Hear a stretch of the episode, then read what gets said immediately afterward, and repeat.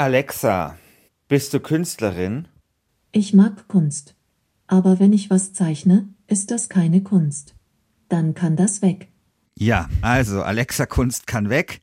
Meine übrigens auch. Also ich bin ähnlich kunstbegabt wie Alexa. Aber wie ist es denn um die Kunstbeflissenheit von Herrn Sachsinger bestellt? Also kannst du Expressionismus und Impressionismus auseinanderhalten? Bist du Dauergast in der Pinakothek der Moderne? Oder kannst du gar selbst einen Pinsel halten. Hm, also ich gehe tatsächlich gerne in Kunstausstellungen, auch gerne zum Beispiel in Paris in Museen, Musée d'Orsay, da siehst mhm. du wahrscheinlich so viele Impressionisten mhm. wie sonst kaum irgendwo.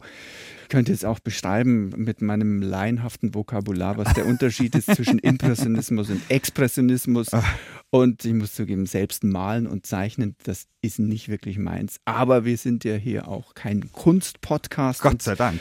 Wir werden uns heute sicher in dieser Sendung wahrscheinlich die eine oder andere Blöße geben, wenn wir ja. als Tech-Fuzis jetzt über Kunst sprechen. Absolut. Und ich freue mich auf die ganzen E-Mails, die uns berichtigen. Also im Ernst, ich freue mich, da meinen Horizont erweitern zu können und berichtigt zu werden. Wir versuchen aber, es so gut und richtig zu machen, wie es halt zwei Tech-Fuzis können. Natürlich haben wir uns da bemüht, in der Recherche hier keinen größeren Unsinn zu erzählen, aber wenn uns das unterläuft, dann gerne uns schreiben. Ja, Gott sei Dank geht es heute aber ja nicht nur um Kunst, sondern eben auch um Technologie und um genauer NFTs, hm. also ein waschechtes Tech-Thema. Wir wissen ja, es gab vor einiger Zeit einen gewaltigen Hype um NFTs, der ist ein bisschen abgeflaut mittlerweile. Aber sagen wir mal so, vor einigen Wochen noch, da wurden gewaltige Summen für Kunstwerke ausgegeben, die man sich nicht einmal richtig ins Wohnzimmer hängen kann. Und ich wollte wissen, ja, wie verändern eigentlich NFTs den Kunstmarkt und vor allem auch das Leben von Künstlerinnen und Künstlern? Welche Potenziale gibt es? Aber wie so oft bei Technologien, bei neuen, welche Probleme gibt es? Und, und dann wird es sehr dünn, aber vielleicht auch sehr interessant, was hat das mit den frühen Impressionisten zu tun? Los geht's mit der Umbruch Nummer 39. Ich bin Christian Sachsinger. Und ich bin Christian Schiffer.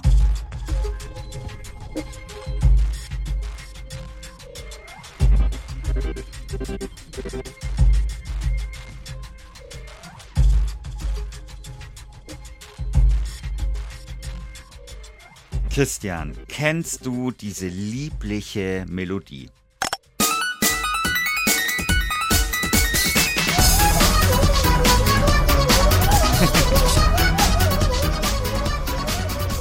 Also hört sich an, als ob eine künstliche Intelligenz versucht hat zu komponieren. Ähm, aber ja, diese miauende Katze kennt man natürlich schon über zehn Jahre alt. Und ich habe wirklich nie verstanden, was daran so toll ist, dass die auf YouTube so ein Renner wurde.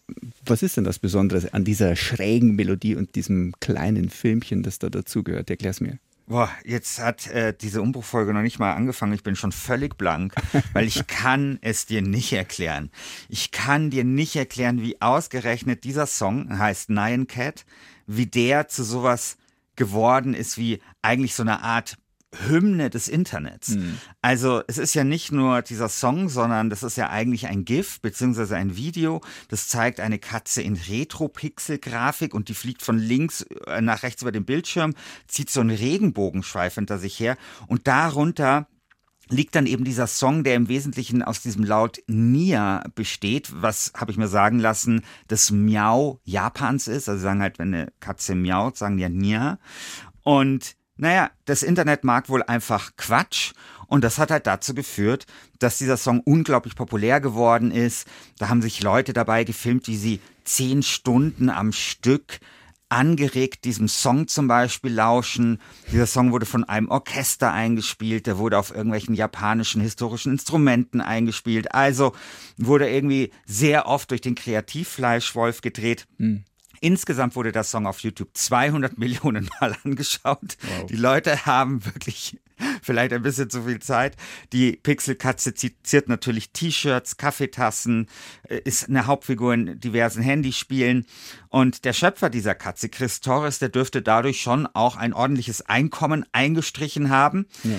Und dann aber 2021 im Februar tut er das Ursprungsgif nochmal als NFT verkaufen und nimmt so einfach nochmal on the way eine halbe Million Euro ein.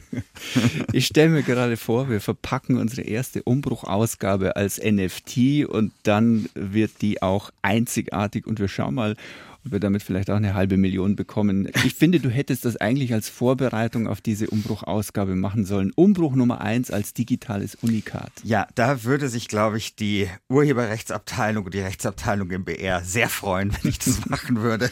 Da gäbe es, glaube ich, einiges an Arbeit für sie. Nun ja, also auf jeden Fall diese Geschichte von irgendjemand bietet irgendetwas als NFT an, die gab es jetzt einfach schon sehr, sehr oft. Also ich zähle einfach nur noch mal so ein paar Highlights vielleicht. Also ein NFT der ersten SMS SMS wurde für 107.000 Dollar verkauft. Der zur ersten Wikipedia-Seite für 750.000 Dollar. Quentin Tarantino hat versucht, Seiten aus dem Pulp Fiction Drehbuch als NFT zu verkaufen. Da war die Produktionsfirma auch nicht so begeistert. Ozzy Osbourne hat eine NFT-Kollektion am Start, genauso wie Melania Trump, Snoop Doggy Dogg oder der Schauspieler William Shatner, bekannt aus Star Trek. Hm. Im Februar, und hier kommen wir langsam in den Kunstbereich, beschließt ein Wiener Kunstmuseum das Gemälde Der Kuss in hm. 10.000 NFTs aufteilen. Ich weiß nicht genau, eins, glaube ich, hat dann so 2.500 Euro gekostet. Dann hat hm. die ein kleines Stück von diesem Schnipsel. Genau, von hm. diesem Gemälde gehört. Sie haben übrigens nur die Hälfte verkaufen können, habe ich gehört bislang. Auf jeden Fall kann man sagen, NFTs schütteln den Kunstmarkt durch, insbesondere den für digitale Kunst. Und das hat natürlich Folgen. Und zwar hat das Folgen für die Künstler, aber auch zum Beispiel für den Kunstkritiker und Kurator Kolja Reichert, weil der hat ein Buch geschrieben über NFTs. Und jetzt muss der dauernd das machen, was wir schon, lieber Christian, in der Umbruchfolge 27 gemacht haben, nämlich dauernd zu erklären, was NFTs eigentlich sind. Ich packe natürlich diese Umbruchfolge in die Shownotes, dann kann man die nochmal hören. Und jetzt hören wir Kolja Reichert mit seiner Erklärung, was NFTs sind. NFTs sind ein Nachweis über Authentizität und Eigentum an einem Gegenstand. Das kann alles sein, das kann ein Stück Land sein, das kann das kann ein Bild sein, was meistens erstmal so der Fall ist. Also zum Beispiel hat der Sohn von John Lennon neulich ein paar Gitarren und Mützen verkauft, die sein Vater ihm geschenkt hat, aber eben nur als Bild davon. Es können Sportsammelkarten sein. Und ähm, am meisten wird über NFTs gesprochen, wenn sie sich an Kunstwerke heften. Aber ein NFT ist letztlich keine Kunst. Also ein NFT ist genauso wie das Dokument, was bisher Galerien einer Käuferin mitgegeben hat, wenn sie eine Skulptur erworben hat. Ein Dokument, was eben beglaubigt, dass das Werk authentisch ist und im Besitz der Käuferin. Ja, ganz solide, oder? Ja. Kurz gesagt, ein NFT ist eine Art digitale Besitzurkunde. Mhm. Einen NFT kann man nicht kopieren. Gespeichert werden solche NFTs auf der Blockchain, also in einer Datenbank, wo diese Blockkette verteilt ab, abgespeichert wird auf vielen Rechnern und deshalb als fälschungssicher gilt. Bei der Blockchain speichern alle alles. Das ist zwar ineffizient, aber zugleich auch eben etwas schwerer oder vielleicht sogar gar nicht zu manipulieren. Da verweise ich auch nochmal auf eine Umbruchfolge Nummer 14, als es um die Bitcoins ging. Da haben wir auch nochmal ausführlich die Blockchain erklärt. Ja, und genauso wenig, wie man einfach mal so zumindest einen Bitcoin kopieren und äh, irgendwie vielleicht auch einen dazuschmuggeln kann, genauso kann man auch bei NFTs wenig oder kaum vervielfältigen, beziehungsweise das Ganze ist ziemlich sicher. Genau, also, und das, was jetzt hier passiert, ist, dass quasi eine schnöde Datei, ja, wie eben ein Bild, ja, Bild kannst du ja kopieren, JPEG-Datei oder was auch immer. Mhm. Also eine schnöde Datei wird per NFT zu etwas Einzigartigem. Das sagt Daniel Heiß, er ist Softwareentwickler und arbeitet beim ZKM, also beim Zentrum für Kunst und Medien in Karlsruhe und ist dort unter anderem für die NFT-Sammlung zuständig. Digitale Kunst war ja bisher einfach oder digitale Dateien waren bisher einfach beliebig vervielfältigbar, so dass man danach nicht mehr sagen konnte, was ist das Original und was ist die Kopie. Und das ist natürlich im äh, Kontext von Kunst eine etwas ungünstige Situation. Und äh, somit ist es durch NFTs erstmals möglich, digitale Bilder, Kunst, Filme, Dateien sozusagen auch zu handeln und zu verkaufen. Okay, also nochmal zusammengefasst, mit Hilfe von NFTs kann man eine schnöde Datei, die an sich beliebig kopierbar ist und zwar auch ohne Qualitätsverluste, mhm. kann man die sozusagen zu etwas Einzigartigem machen. Genau. Das wollen die Leute kaufen. Hm. Leute wollen nicht eine Kopie kaufen, die wollen das Original kaufen. Völlig egal, ob das genau exakt so aussieht wie die Kopie. Das ist halt das, was NFTs ermöglichen. Und ja, sagen wir mal so, es gibt genügend Leute, die das unbedingt kaufen wollen. Also 2021 ist der Handel mit NFTs geradezu explodiert, anders kann man das nicht sagen. Hm. Also hier nochmal ein paar Zahlen. Es gab eine Sammlung von 5000 kleinen Bildchen des US-Künstlers Bibel, die kannst du dir einfach runterladen. kannst du dir, kannst du hm. runterladen, kannst du dir als Desktop-Hintergrund machen, whatever. Aber das NFT dazu quasi zu diesen Bildchen, die wurden für 69 Millionen Dollar versteigert. Mhm. Und zwar bei Christie's, also ja. diesem großen bekannten Auktionshaus.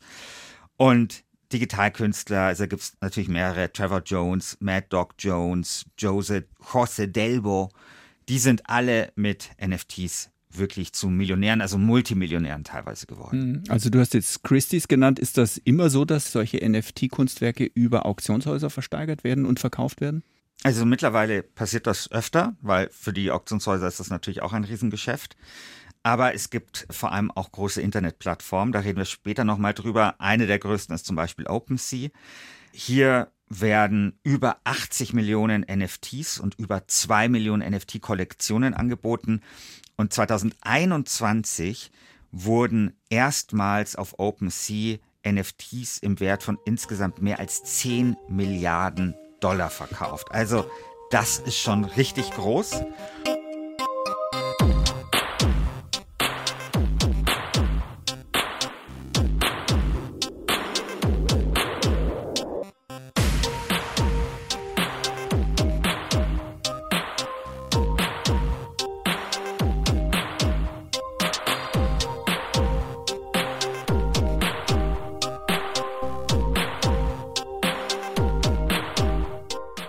Wir reden hier die ganze Zeit über das Jahr 2021, aber es gab einen, der hat das Potenzial von NFTs schon früh erkannt, nämlich eben den gerade gehörten Daniel Heiß.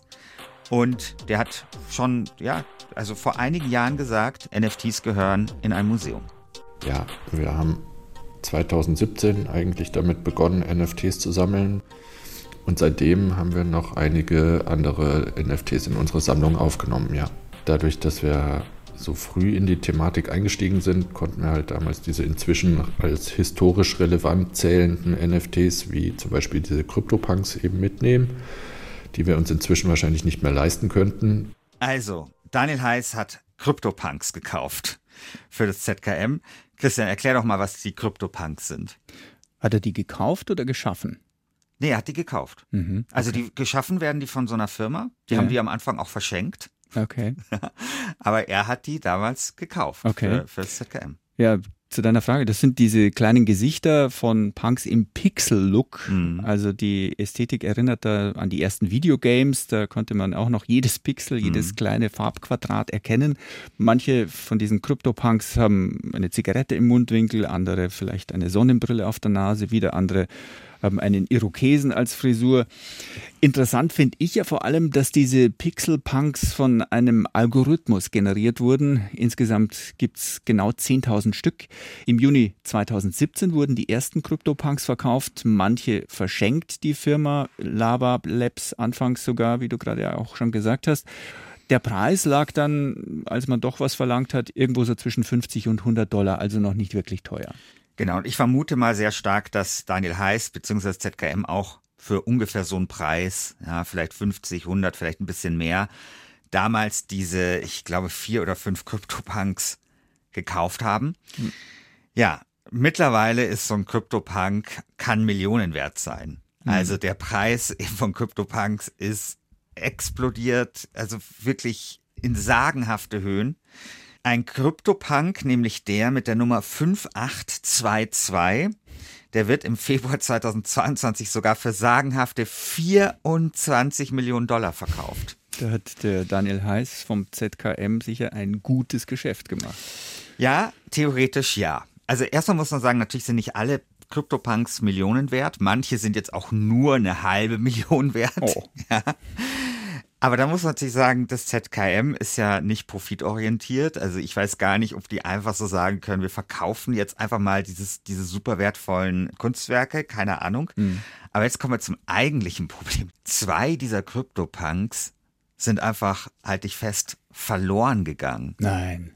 Also die Sammlung von NFTs, die wohnt ja sozusagen in einer Wallet und jedes Mal, wenn man irgendwie ein Upgrade sozusagen macht auf eine neue Technologie, eine neue Hardware-Wallet zum Beispiel einführt, dann bringt die eine neue Adresse mit und diese Adresse ist sozusagen das, wo man dann die NFTs hinschicken muss. Und bei diesem Umzug von einer zur anderen Adresse sind zwei unserer vier CryptoPunks leider versehentlich an eine falsche Adresse geschickt worden. Und das ist wiederum zwar eine gültige Ethereum-Adresse, allerdings keine, für die es einen Schlüssel gibt.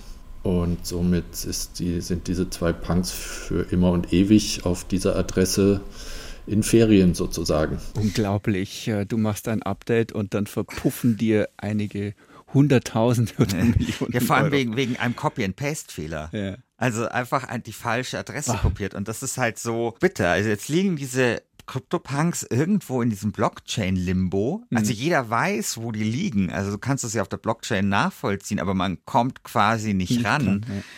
Daniel Heiß und auch das Museum nimmt das mit Humor. Und die sagen halt so ein bisschen, naja, eigentlich ist ja auch Aufgabe eines Museums dem Kunstmarkt, die Kunst zu entziehen.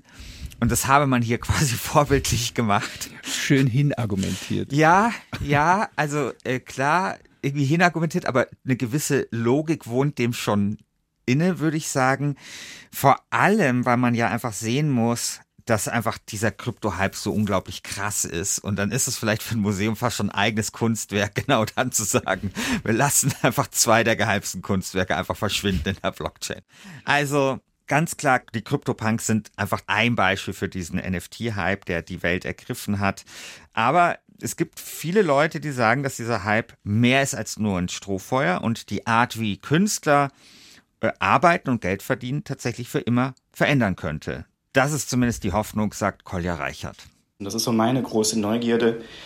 Wie kann diese neue Buchhaltungstechnologie, das ist es meiner Meinung nach hauptsächlich, diese neue Buchhaltungstechnologie, der Blockchain helfen, nicht nur so hypertrophe, schrille Parodien der bisherigen Klischees von Besitz und Eigentum hervorzubringen, sondern wie kann das auch dazu dienen, nachhaltigere Ökosysteme für die Kunstproduktion und Rezeption zu schaffen? Wie kann eine stärkere Bindung zwischen Fans und Musikern zum Beispiel stattfinden, wo nicht, äh, wie Conny West zuletzt gerechnet hat, 14 Prozent nur der Einnahmen an die Künstler gehen, sondern wo eben Künstler ihre eigenen Ökonomien bauen können. Okay, also das hört sich für mich jetzt noch etwas theoretisch und sehr euphorisch an, würde ich jetzt mal sagen. Erklär es mir. Ja, ja, also äh, Kolja Reichert ist einfach ein Kunstkritiker und ich finde, Mhm. das, das, das spürt man auch, wenn er spricht.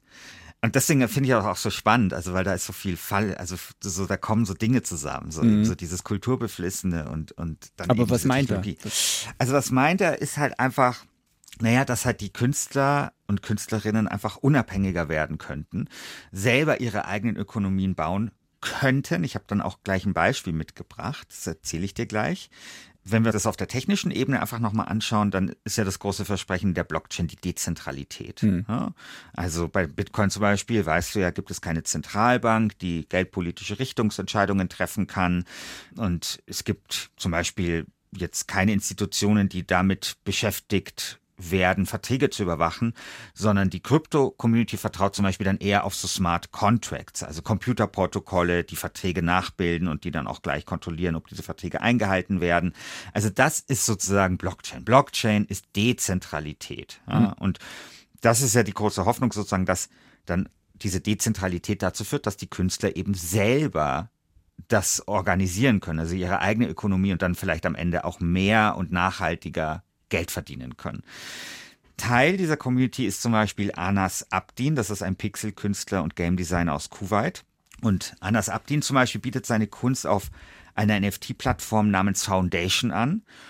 Und als ich mit ihm gesprochen habe, da war ich wirklich sehr überrascht, weil er war wirklich so krass euphorisch. Mhm. Also er hat für wirklich gesagt, diese ganze NFT-Geschichte hätte sein Leben verändert. Und zwar nicht nur, dass er damit ganz gut Geld verdient hätte, sondern er habe auch eine ganz neue Gemeinschaft kennengelernt. Also eben so diesen, das, was man NFT-Space oder Crypto-Space nennt. Und er sei unabhängiger geworden von großen Auftraggebern. Well, the main change is the digital ownership. So I can securely store and transfer my digital artwork. I can prove my intellectual ownership and uh, protect my copyrights. I don't have to spend time on these issues anymore. I can finally focus all my mind and time just on creating art. So I don't need to bother doing anything else but create art. Also Anders erzählt offenbar, dass er seine Kunstwerke mit Hilfe dieser Technologie sicher speichern kann und übertragen kann, dass er nachweisen kann, was ihm gehört und so seine Urheberrechte schützt. Und äh, so kann er voll und ganz sich auf seine Kunst konzentrieren, wenn ich das jetzt richtig verstanden habe. Genau, und das ist natürlich toll. Ja. Ich hatte so ein bisschen den Eindruck, dass es wahnsinnig viel auch um diese Community geht, also mhm. dieses Netzwerk, äh, was sich dann da auch auf Foundation dann, dann bildet, also auf diesen Plattformen. Das sind also auch Fans oder, oder genau. Kunstbeflissene, die genau. ihm folgen. Genau. Fans, Käufer, andere Künstler. Man sieht auch, wer diese Kunstwerke gekauft hat und was sie sonst noch gekauft haben und was die so machen und so weiter. Und ich hatte da fast so ein bisschen den Eindruck, weil es ging ihm tatsächlich viel so um diesen Space, um dieses Netzwerk, um diese Community, dass sich da fast schon so ein bisschen die Kunst zur Nebensache gerät. Wobei eben so diese Wichtigkeit von einem Netzwerk und von so einer Kunst-Community eigentlich auch nicht ganz neu ist. Die wird da quasi digital nachgebildet. Ich habe dir mal, wenn wir ein bisschen mal in die Kunstgeschichte gehen, ein Bild mitgebracht. Mhm. Das habe ich dir ausgedruckt. Mhm. Was siehst du denn da? Ja, das ist ein Bild, das ziemlich bekannt ist. Ich habe auch lange nachgedacht, wo ich es schon gesehen habe. Und äh, ich muss ah. gestehen, ich habe äh, dann nachgeschaut. Es hängt im Musée d'Orsay in Paris, mhm. wo die mhm. ganzen Impressionisten eben hängen. Und es zeigt einen Maler mit seinem Modell einer halbnackten Frau. Aber äh, das Interessante ist vielleicht bei diesem Bild vor allem, dass der Maler nicht alleine mit der Frau in seinem Atelier ist, sondern umgeben von vielen anderen Menschen, die ihm beim Malen zuschauen. Genau, das Bild heißt Das Atelier des Künstlers und gemalt hat es Gustave Courbet. Und der ist, glaube ich, bevor wir uns die ersten E-Mails jetzt hier einfangen, kein Impressionist, sondern so Vorimpressionist. Ja, aber es hängt im Musée genau, doch sehr. Genau, genau, genau. Ich will es ja. so präzisieren, nicht, ja, dass dann äh, Leute sagen, dass wir Courbet in, in die Impressionismus-Ecke gesteckt haben.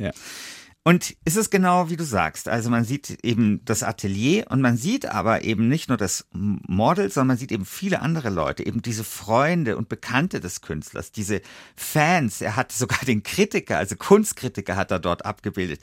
Sein Mäzen, also der, der ihnen irgendwie das Geld gegeben hat. Also alles das ist da mit drin. Und das war damals eine totale Sensation, weil das war total ungewöhnlich, dass quasi das Entstehen von Kunst zum Gegenstand von Kunst auch gemacht wird. Mhm. Und dass man plötzlich in so einem Bild eben die ganze Situation, wie Kunst entsteht, das ganze Netzwerk eben dort sieht. Und so ist es bei Anas Abdin im Prinzip auch. Also wenn man diese Foundation-Seite von ihm aufmacht, dann sieht man seine 1110 Follower, wer welche Bilder gekauft hat, wer ihm Geld gegeben hat, wer seine Künstlerfreunde sind, wer seine Fans sind, wer die Leute sind, die seine Bilder anschauen. Da wird eben genau dieses Netzwerk und dieser Prozess des Entstehens der Kunst so ganz genauso sichtbar gemacht. Also natürlich mit den modernen Mitteln, wie eben damals bei Kobe. Mhm. Kann da eigentlich bei Anas Abdin jede Künstlerin, jeder Künstler äh, seine, ihre, ihre Kunst verkaufen? Also die äh, Plattform, auf der Anas Abdin ist, die heißt ja Foundation und das ist tatsächlich eine, da kommt man relativ schwer drauf. Mhm. Also da muss man von anderen Künstlern eingeladen werden. Und das ist auch eine interessante Parallele, weil diese ganze Frage, wer darf eigentlich wo seine Kunst ausstellen, die ist ja auch super alt. Also mhm. im Salon de Paris da gab es ja diese Jury und die hat halt darüber entschieden, wer da seine Bilder im Louvre aufhängen durfte. Und dann gab es eben avantgardistische Künstler, die immer abgelehnt worden sind und den der, der, der Jury eben vorgeworfen haben, viel zu konservativ zu sein. Und dann haben die ihren eigenen Salon aufgemacht, ja, den Salon des Refusés. Ich hoffe, ich spreche einigermaßen richtig aus. Passt schon. Genau. Und da wurden dann diese ganzen Gemälde ausgestellt, die eben beim Salon de Paris abgelehnt worden waren. Und das ist eigentlich so eine schöne Sache. Also einfach zu sagen, okay, machen selber auf. Und das war ein Riesenerfolg. Es gibt übrigens einen ganz großartigen Podcast vom Städel-Museum in Frankfurt. Städel-Museum hat zwei Podcasts gemacht und beide sind sensationell gut. Und diesem ersten dieser beiden Podcasts, da geht es um die Suche nach einem Van Gogh-Bild. Da wird diese Geschichte erzählt. Also mhm. dieser Impressionisten, die da ausgezogen sind und dann ihren eigenen Salon aufgemacht haben. Und so ein bisschen ist das eben auch diese Plattformen, die sind unterschiedlich. Also manche sind sehr restriktiv, sehr kuratiert und es gibt eben andere Plattformen, die sind so ein bisschen liberaler in ihrer Kurationspolitik. Aber was sie alle gemeinsam haben, ist, dass sie sehr, sehr wichtig sind, sagt Kolja Reichert. Die Plattformen spielen eine sehr, sehr große Rolle. Also OpenSea weiß immer schon, bevor ein Markt entsteht, auch von der Existenz von bestimmten NFTs. Ja, also wenn man, wenn man sich etwas anschauen will, was man kaufen will oder was man gerade gekauft hat, dann geht es dort irgendwie am schnellsten.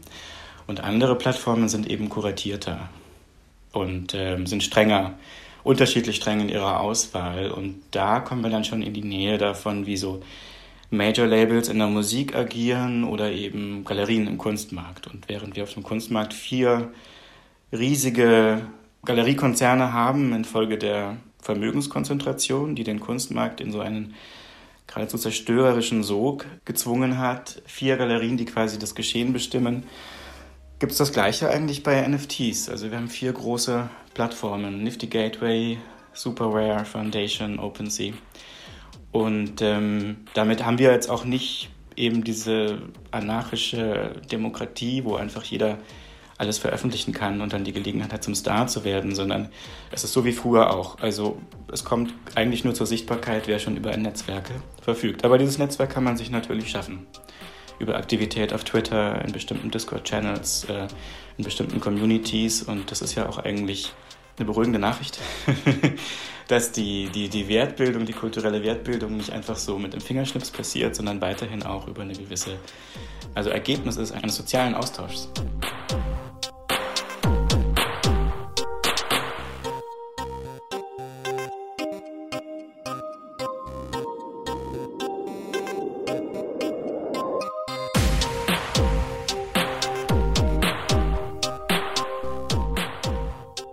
Also halten wir mal fest, NFTs können Künstlern Einnahmen und neue Freiheiten verschaffen, aber man muss schon auch dafür gemacht sein. Ja, also man muss Spaß daran haben, sich eine Community zu schaffen.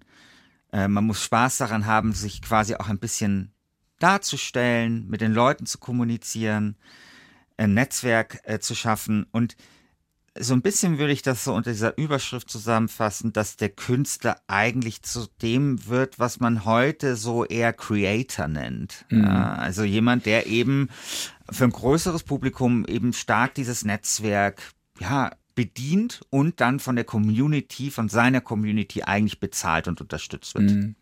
Aber was mir jetzt auch noch aufgefallen ist, also so richtig positiv klingt das ja nicht, wenn ich als Künstler wieder von vier großen Plattformen abhängig bin. Also da tut sich noch nicht wirklich viel dann. Ja, also ich glaube, das mit den Plattformen, das ist genau das. Die Blockchain hat halt immer dieses Versprechen der Dezentralität, mhm. aber da sieht man dann halt, naja, am Ende konzentriert sich dann doch wieder. Genau, es sind dann halt doch vier Plattformen und es ist halt dann doch wieder so ein bisschen dieser Plattformkapitalismus am mhm. Werk. Und mit diesen Plattformen, da geht noch ein anderes Problem einher, das, auf das ich jetzt so ein bisschen eingehen möchte.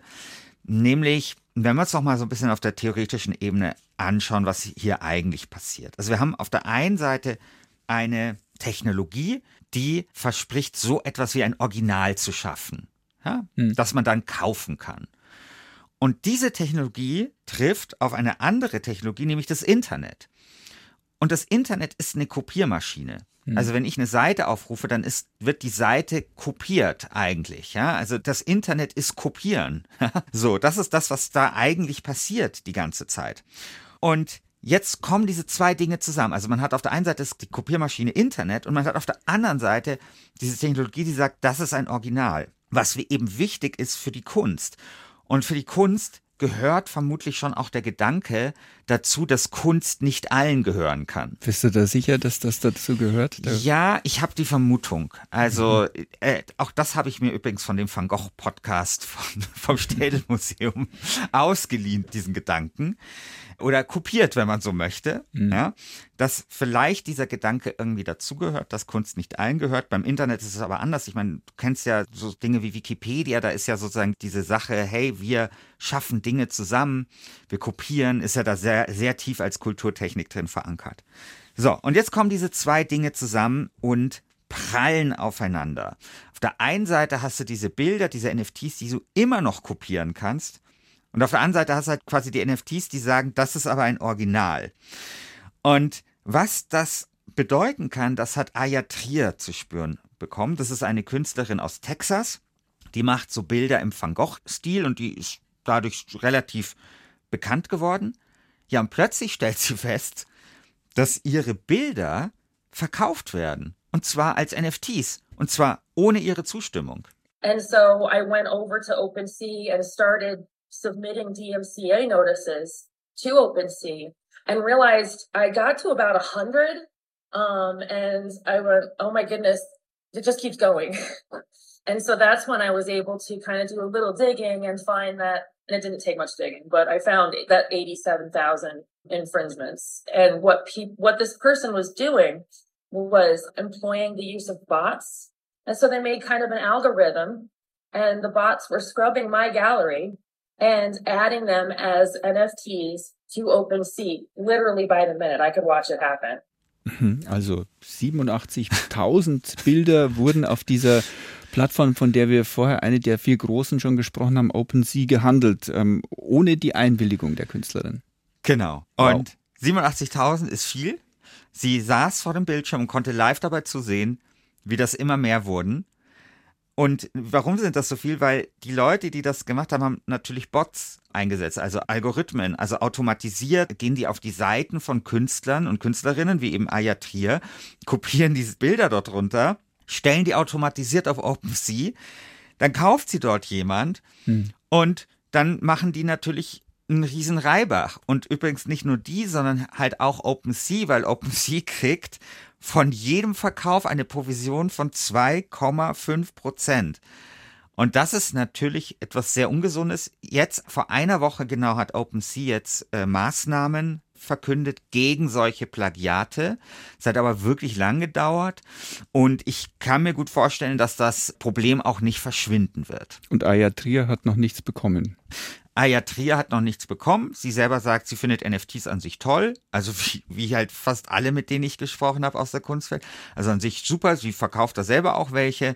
Aber sie sagt, das Urheberrecht ist halt null auf diese Situation eingestellt.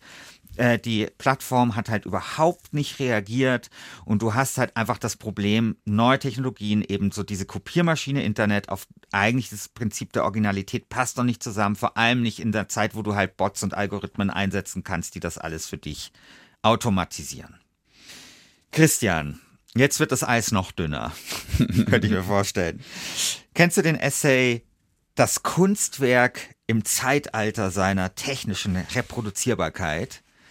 Des großen Philosophen Walter Benjamin. Ah ja, natürlich kennt der Christian Sachsinger. Er hat's mitgebracht. Hier liegt das kleine Surkamp. Ist es Surkamp? Ich sehe es gar nicht. Es ist ähm, Surkamp, genau. Ja, ich lese natürlich dir, ich lese natürlich kurz, ist es Surkamp. Ich lese dir kurz daraus vor. Noch bei der höchst vollendeten Reproduktion fällt eines aus, das Hier und Jetzt des Kunstwerks, sein einmaliges Dasein an dem Ort, an dem es sich befindet, an diesem einmaligen Dasein aber und an nichts sonst vollzog sich die Geschichte, der es im Laufe seines Bestehens unterworfen gewesen ist. Und wir könnten noch lange, lange weiterreden und weiter lesen und äh, viele Leute lesen das vielleicht sogar jahrelang. Und ähm, es ist ein Standardwerk auf alle Fälle. Und es ist, ich weiß nicht, hast du es tatsächlich gelesen und auch geistig durchdrungen? Weder noch. also natürlich, also gelesen habe ich es nicht. Ich habe mich aber im, im Studium, ich habe Politikwissenschaften studiert, da war das ein Randthema, da kam mhm. das mal vor. Ich habe es ehrlich gesagt nie so ganz verstanden, weil mir dieses Konzept der Aura nie eingeleuchtet hat. Ich habe nie verstanden, warum die Aura verschwinden soll. Also Aura ist ja so ein zentraler Begriff bei Walter Benjamin. Mhm. Ich habe nie verstanden, warum die verschwinden soll, wenn etwas reproduzierbar ist. Also wenn ich zum Beispiel einen Godard-Film angucke, dann meine ich darin auch eine gewisse Aura erkennen zu können. Ich weiß nicht, ob das dann weniger Aura ist als zum Beispiel Picasso-Gemälde oder ja, sowas, wo, wenn ich mir das angucke. Wobei der Vergleich, finde ich, hinkt ja. Wenn du von einem Godard-Film sprichst, dann gibt es den ja auch als Originalfilm der dann ja. auch x-mal für die Kinos kopiert wurde. Genau. Und wenn man im Moment im Kino äh, technisch gesäuberte Kopien sich von Filmen anschaut, dann gibt es da kein Flimmern mehr und kein Ruckeln mehr, was man früher vielleicht bei einem Godard-Film noch gehabt hätte. Also da könnte man ja auch sagen, das ist jetzt nicht mehr das Originalkunstwerk, wie äh, wenn ich es heute anschaue. Ja, aber ich sehe äh, ich, ich mag dieses Adjektiv so gerne. Das finde ich sehr froh, dass ich das jetzt hier einführen kann. Ich sehe aber trotzdem ein gewisses auratisches Element, auch wenn ich mir einen aufgehübschten Godard-Film anschaue. Also, wie gesagt, das ist meine persönliche Meinung. Ich meine, da haben sich wirklich viel mehr Leute, die das auch gelesen haben und sich damit mhm. beschäftigt haben, wesentlich schlauere Gedanken gemacht. Das ist jetzt nur mal so einfach meine Meinung, einfach mal hier so ein Podcast rausgeblasen. Ich finde, Walter Benjamin hat nicht recht. So. Okay, also auf jeden Fall. Sehr, sehr gewagt. Aber auf jeden Fall gut. Also die zentrale These, Kunstwerke verlieren ihre Aura, wenn sie technisch massenhaft reproduzierbar sind.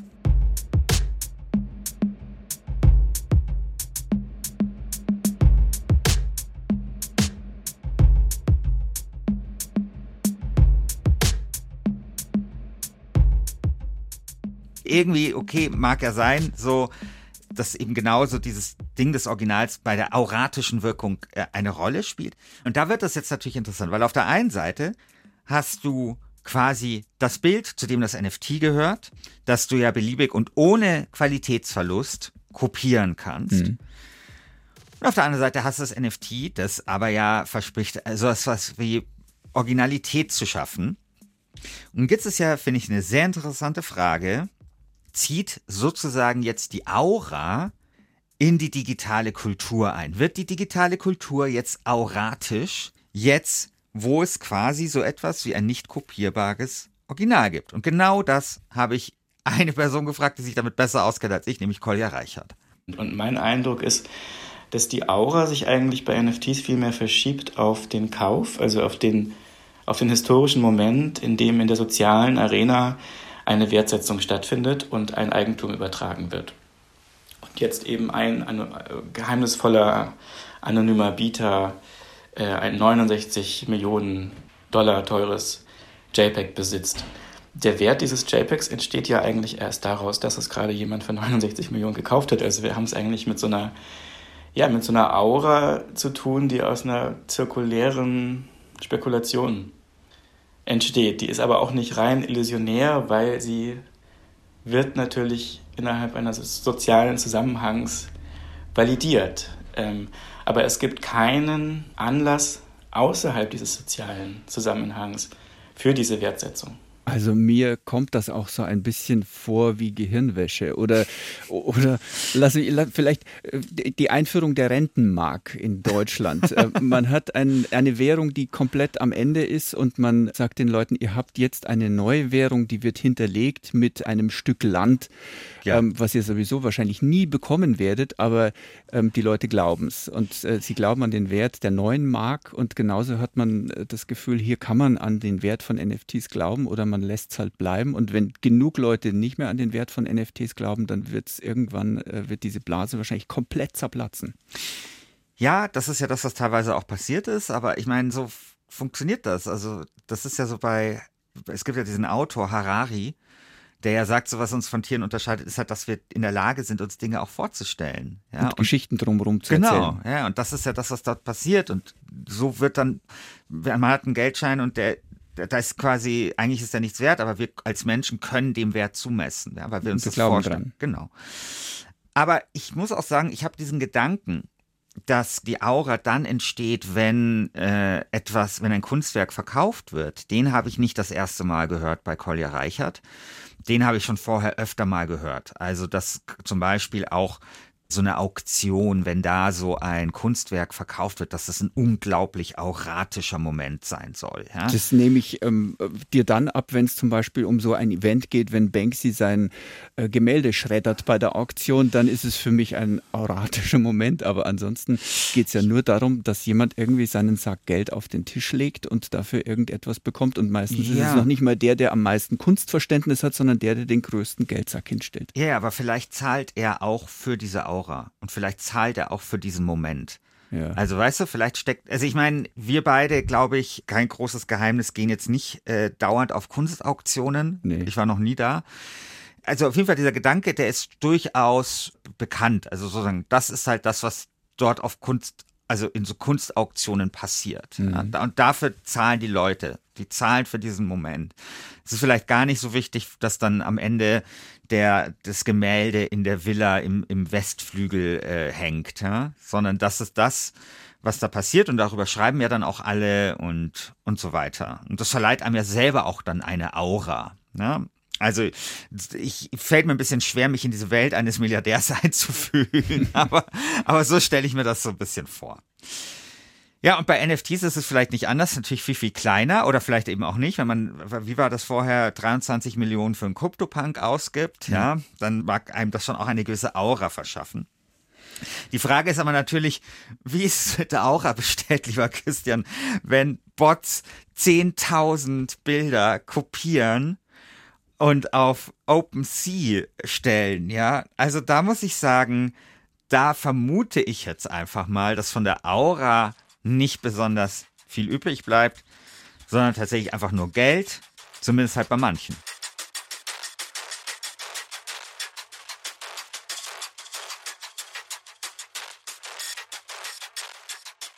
Christian, du hast zu Beginn der Sendung ja auch die Frage gestellt, wie NFTs den Kunstmarkt verändern können und das Leben der Künstler. Und ich habe das Gefühl, dass sich da wirklich wenig bis gar nichts verändert. Ähm, das große Problem auf dem Kunstmarkt ist, finde ich, dass sich auf einige ganz wenige Künstlerinnen und Künstler die ganze Aufmerksamkeit konzentriert und fast das ganze Geld. Die allermeisten aber auf der anderen Seite wissen noch nicht mal, wie sie im Monat ihr Atelier bezahlen sollen. Ähm, oder sie müssen irgendwelche Jobs machen, ähm, die mit Kunst gar nichts zu tun haben, aber sie müssen sich ja irgendwie über Wasser halten.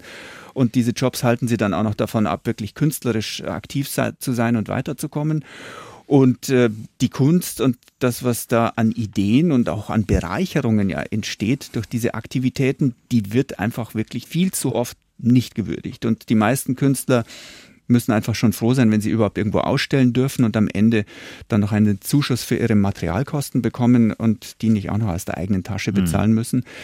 Deshalb mein Gefühl, dass diese NFTs an diesem Grundproblem dass Kunst äh, in seiner ganzen Breite kaum gewürdigt wird und sich das Geld eben nur ganz oben im Kunstmarkt sammelt und äh, auf ein paar Damien Hirsts oder Jonathan Meses runterregnet, dass da die NFTs im Moment äh, nicht viel dran ändern. Wir haben ja auch von diesen vier Plattformen gesprochen, die eben schon wieder alles auf sich vereinigen. Vielleicht passiert sogar eben das Gegenteil, dass dieser Konzentrationsprozess noch beschleunigt wird und die NFTs äh, ziehen auch noch Geld aus dem traditionellen Kunstmarkt ab, um damit die, diese Technologie zu finanzieren, die man ja auch noch durchaus kritisch sehen kann. Also wenn man Blockchain und äh, den Energiehunger der Blockchain, wenn man daran denkt, also dann gibt es da auch Punkte, wo man das ablehnen könnte.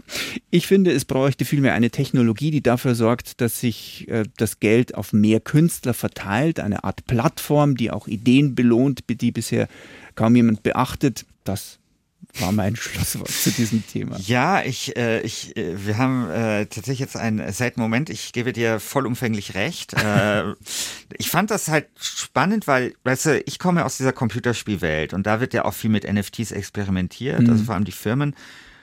Und das wird unglaublich kritisch gesehen. Also in der Computerspielwelt sind NFTs regelrecht verhasst, mhm. weil wir haben halt, muss man sagen, eine Kultur seit 20 Jahren mit digitalen Gegenständen, mit denen gehandelt wird. Also irgendwelche Schwerte bei World of Warcraft. Und ich mhm. sag mal so, ist nicht cool, ist mhm. nicht gut, ja. Und durch NFTs könnte sich das halt nochmal verschlimmern. Das ja. ist die Befürchtung. Dann werden halt Computerspiele noch mehr zu so einem Kaufhaus, ja. Und umso mehr hat mich das überrascht, wie euphorisch NFTs in der Kunstwelt gesehen werden. Und zwar bei allen Künstlern, mit denen ich gesprochen habe. Ich habe jetzt nur zwei jetzt in dieser Sendung gehabt. Es war wirklich durch die Bank. Und ich habe ein bisschen das Gefühl, dass das eben daher kommt. Denen fehlen die 20 Jahre furchtbare Erfahrungen mit dem Verkauf von digitalen Gegenständen, die mhm. ich halt zum Beispiel mitbekommen habe. Ich wünsche den Künstlerinnen und Künstlern nur das Beste, dass diese Technologie ihnen wirklich mehr Einkommen verschafft und vielleicht ein regelmäßigeres Einkommen. Ich wünsche es ihnen, aber ich bleibe, da muss ich auch sagen, tatsächlich auch skeptisch und würde mir vielleicht wünschen, dass das Problem, dass Künstler zu wenig Geld verdienen, vielleicht nicht technologisch gelöst wird, sondern gesellschaftlich. Indem man zum Beispiel sagt, man fördert Museen besser, vergibt mehr Stipendien und was weiß ich.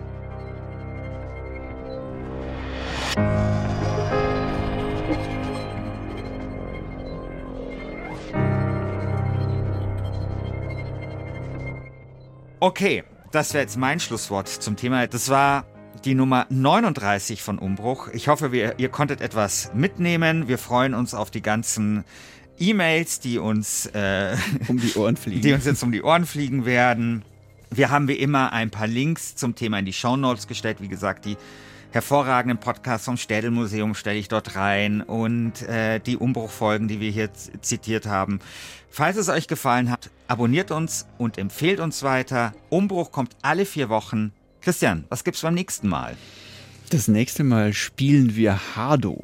Und ja. ich muss jetzt schon ähm, gestehen, ich war stolz, äh, dass ich Christian Schiffer, den großen, großen, großen Spiele-Experten und E-Sport-Fan, einen fragenden Blick abbringen konnte, als ich ihn letztens gefragt habe, was das ist. Aber Christian, du hast dich inzwischen schlau gemacht. Was heißt Hardo? Ja, was es heißt, weiß ich nicht. Was ich aber gemacht habe, ich habe es einfach bei YouTube eingegeben und ich muss sagen, ich habe die besten Videos aller Zeiten gesehen. Das ist so eine Art Tennis-Völkerball-Mischung, aber mit Augmented Reality. Und da wächst es endlich mal für mich zusammen, was zusammen gehört, weil ich bin ja ein großer Tech-Fan und ich bin ja zugleich ein großer Sport-Fan. Hm. Und ich freue mich sehr darauf, dass wir Hado spielen gehen. Also wir setzen uns das nächste Mal die Mixed Reality Brillen auf und gehen für euch in die Sportarena und dann heißt es Christian Schiffer gegen Christian Sachsinger. Wer ist der bessere Hado-Spieler? Ich bin sehr gespannt. Bis, Bis dahin. Ja. Euer Christian Schiffer und euer Christian Sachsinger.